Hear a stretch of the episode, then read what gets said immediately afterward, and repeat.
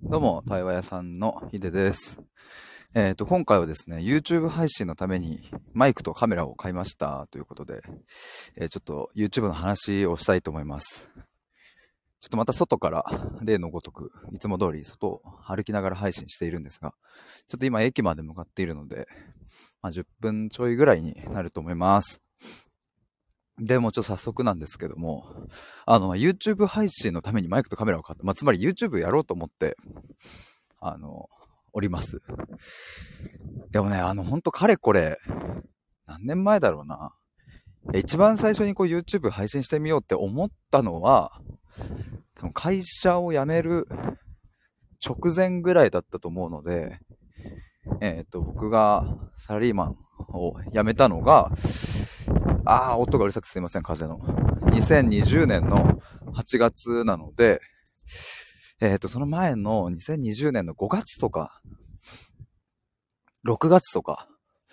そのくらいですかね。そのくらいに、えっ、と、まあ、親友とね、二人でちょっとやろうみたいな話になったんですけど、ただその親友がですね、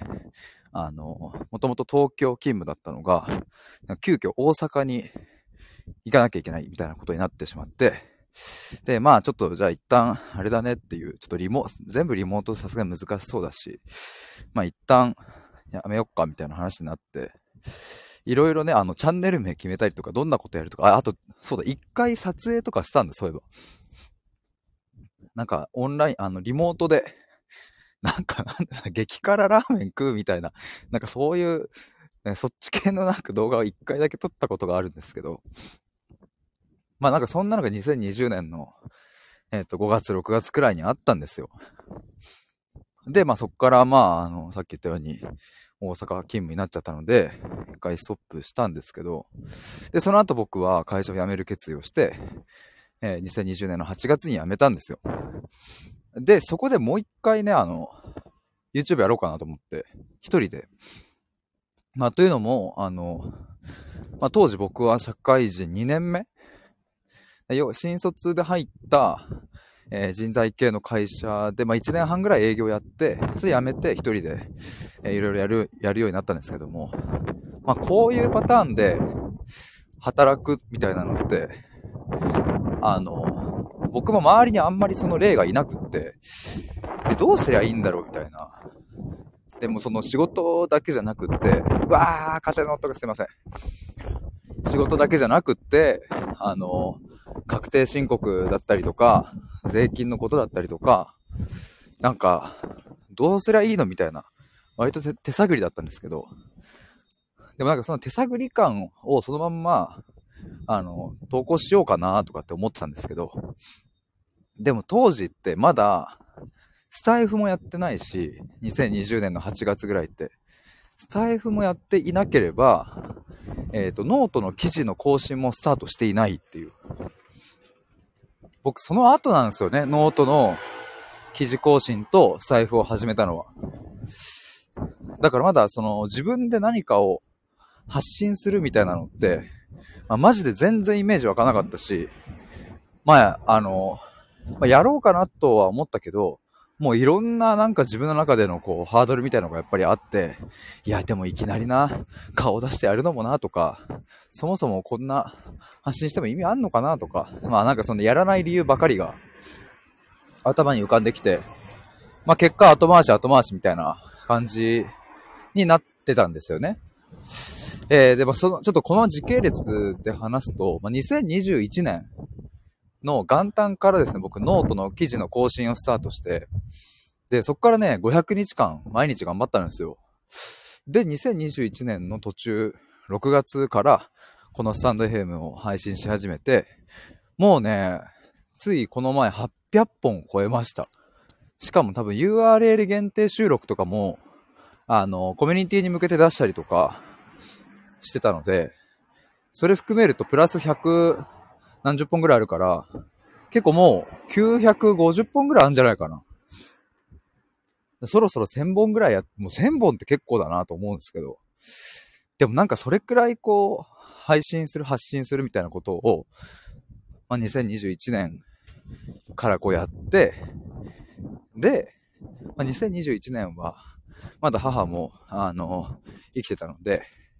えー、で、2021年の最後、年末12月に母が亡くなり、そして、えー、去年ですね、2022年1月から本格的になんか僕の活動もこう、わっと動き出したし、えっ、ー、と、発信もわっとなんかこう、もっとこう力をかけれるようになったし、みたいな。そんな感じですかね。いや、だからなんか、その、ほんとこの、まあ、スタイフ、ま、スタイフが一番かな。やっぱおかげさまでなんか、発信するみたいなところの、まあ、もろもろのハードルを、なんか超えることができたのかなと思います。やっぱこう、ツイッターとかさ、インスタとか、そういうものはさ、あの、じっくり考えて投稿できるし、で、まあ、コメントとかね、もちろんついたりはするけど、なんかリアルタイムでのこうコミュニケーションとかではないから、まあ、スタイフでライブとかしてるとね、その場でコメントくださったりして、で、そのコメントに対してこう、いろいろ返答したりするから、まあ、結構この、リアル感っていうんですかね。なんか編集が効かない感じ？効かない感じっていうか効かないじゃないですか、やっぱ。だからなんかそこですごくいい意味で鍛えてもらったなというか、いや、それこそね、この前もほんとこれの、このライブ配信の2本ぐらい前かな、3本ぐらい前かな。僕なんかあの、なんだっけな、ブレない自信を得るための、つけるための極意について整理しますだったっけな。なんかそんなテーマでライブ配信したんですけど、その時に、なんかまあ、あの、いろいろコメントでバーって言われて、で、まあその方の主張もわかる。言いたいことはわかるんだけど、まあなんか言い方がすげえ嫌だったんですよね。なんかその、そのなんか、特に、あの、別に自分の思いがあるわけでもないのに、なんかすごいバーって噛みついてきたみたいな感じで、ですげえ嫌だなと思いつつ、まあなんか今までの自分だったらそこで、こう屈しちゃっていたなと思うんですけど、まあなんかちゃんと自分の思いというかね、僕はこういう思いがあるし、あとそれ嫌だしとかって多分言ってたんですけど、なんかそういうのってさ、いやなんだろうな。あの、そもそもの人間関係で、僕もその、なんだろうな、普通にリアルの友達とか、うん、まあそれこそ当時勤めていた会社とかで、先輩とか、まあ同僚に対しても、なんかそれ違くないとか、いや、それ嫌だなとか、なんかそっちの話とかって、まあ一切できなかったし、まあ多分、そもそもね、それ感じちゃうと自分が辛くなるから、もうそのセンサーを多分ボキボキに持ってて、だからなんか、うん、まあ言われたらやるし、多少嫌でも、まあ、自分の感覚を押し殺して、まあ、ずっと生きてきたなとは思うんですけど、なんかそういうのもね、このスタイフで、まあなんか、なんだろうな、そういう風なコメントをもらった時に、いや、僕、それ嫌です、みたいなこととかも まあその場でこう、なんか、言うようになって、え、でもこれすっごい大事っていうのはやっぱね、思いますよ。でも僕もその先日それ言った時、ま、すげえなんかもうこんな言っていいのかなって思いながら、まあ、結構バーって言っちゃったんですけど、だからまあなんかなかなかエネルギー使ったし、すげえなんか、別にそんな時間なくてもよかったなとは思うんですけどね。そんなに、もうなんかね、別にそっとしておいてくれたらよかったのにさ。まあなんか言いたい人はいるんですよね。僕でも、わら、あ、ちょっと、じゃあもう話それますけど、なんか、あの感覚よくわかんないんですけど、何なんだろうな。なんか僕自分と主義主張が例えばさ、違う人まあそれはいるじゃないですか、人間なので。で、別になんか、その人に対して、それは違うとかっていう風にコメントをつける、なんか意味があんまりよくわかんないというか、あの、うん、どう、どういう感覚なのかなと思いながら、別にね、お互い、お互い別の畑でさ、自分のやりたいこと、自分が目指してることを愚直に発信し続けたりさ、何か作り続けたりすりゃいいじゃんっていう、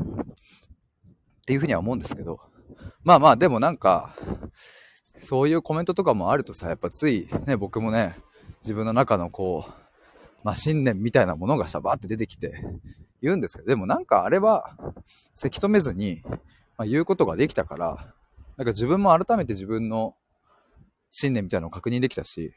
やっぱそうだよなって、なんか自分で思い直せたし、なんかもう屈しないぞみたいな、なんかそういう外部からの圧力にはっていう風に、もう思い直せたから、だからなんかそういうね、なんか、ものを、なんか、あの、なんだろうな、すごい、あの、勇気づけてもらえるコメントもたくさん、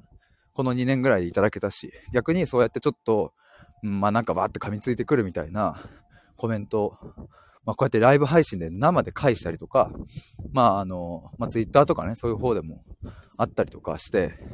すげえ嫌だなとは思いつつも、なんか、なん、なんとかそこをこう超えてきたっていう、うん、なんかね、経験が、なんか徐々に徐々にこう溜まっていって、で、なんか気づいたらあれ？あの、ごめんなさい、またちょっと本題に戻ると、YouTube やってみようと思って、今まではね、そのさっき言ったように、なんやかんやね、ハードルがやっぱあって、顔出してとか自分のなんかこう、発信をするみたいなのって、なんかやっぱね、YouTube が一番ハードルが高いかったんですよ、僕にとっては。でもなんかもう気づいたらカメラ買ってるし、気づいたらマイク買ってたし、多分もうあと時間の問題でいろいろ揃えば、というかもう配信、配信というかその収録して、えー、投稿するように、もうすでに、あの、そういう、なんシステム、ななんて言うんだろう。あれは システムって言えばいいのかななんかそういうのをもう、あの、セッティングして準備してあるので、まあ、あとはカメラ繋いで、マイク繋いで、まあ、あとは配信する、あー、風が配信する内容をちゃんと詰めて、準備すればもういけるっていう感じなので、まあ、近々出せるんじゃないかなと思います。やっぱあとね、僕はその、文章の発信もね、さっき言ったように、500日くらいはやってきたんですけど、やっぱ喋る方がね、楽しいし、自分の思い乗っけられやすいなと。きっとね、人によってはね、文章を書くのが得意で、そこに、こう、思いを乗っけてね、綴ることが楽しい方もいるとは思うんですけど、僕はね、多分そっちそんなに得意じゃないから、でもどちらかというと、こうやって財布で喋ったりとか、する方が楽しいし、うん、なんか自分の思いも伝わるから、だからまあ、ノートの記事とかっていうよりは、